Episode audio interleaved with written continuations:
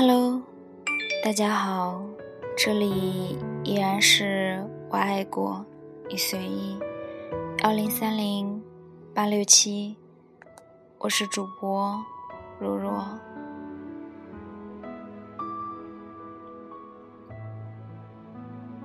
有两姐妹都是特别厉害的主，在各自家里都拥有着绝对的领导权。某日。姐姐发现，老公居然偷偷的给婆婆钱，数量虽然不多，但是行径不能姑息。盛怒之下，劈头盖脸一顿臭骂。她不是心疼钱，怒的是老公居然瞒着自己。你给你妈钱，我从来没有反对过。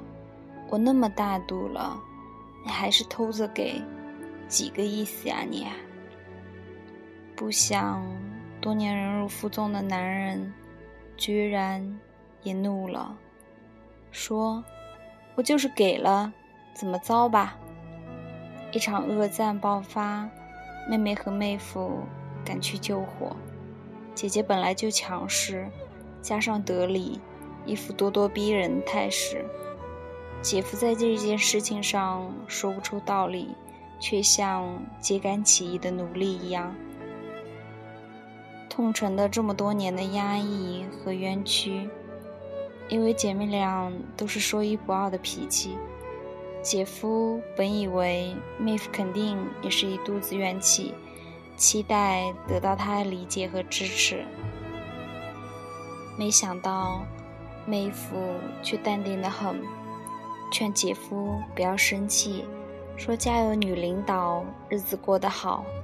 他跟老婆一直相处的很愉快。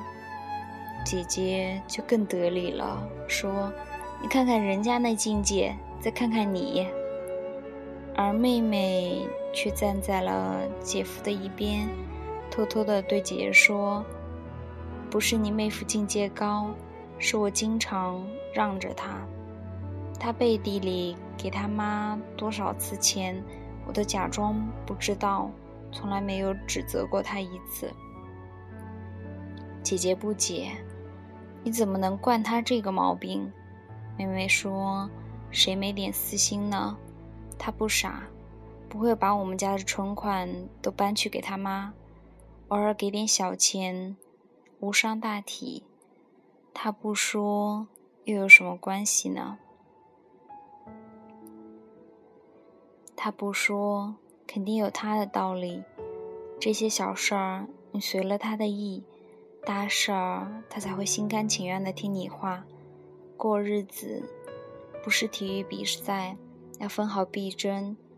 你适当的让他小顺几次，他心里才舒坦，你们俩才能过得顺当，不是吗？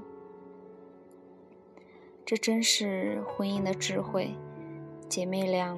同是女强男弱的家庭，其实幸福感和稳定性是完全不一样的。姐夫处在水深火热的忍耐和不快中，妹夫却轻轻松松自得其乐。妹妹的智慧在于，没有把所有的意愿都施加在对方的身上，在自己取得决定性胜利的时候。也友情的让对方有局部的小胜利，这样对方就不会觉得自己是完完全全受制于人，不会在心里积聚起太多的抵触和逆反情绪，才会顺顺当当的配合你好好过日子。很多家庭都是一方极强，一方极弱的组合，细心的观察这样的家庭，如果真的和睦的话。势必有强势的一方退让，他完全有能力控制你，让你完全执行他的意愿。但是他不那么做，他给你留了空间，让你有机会达成自己的心愿。于是弱的一方心里也是平衡的，不至于积压过多的怒气。婚姻关系的平衡是长久斗争的结果。而这种斗争需要彼此退让，一方不能把优势占尽，让另一方完全受制于你。即便你有能力控制对方，也不应该那么做。很多时候，能不能和该不该，绝对是两回事儿。说有一位大作家，每次交了书稿，都会画上一只不伦不类的狗，坚持要放在书的最后一页。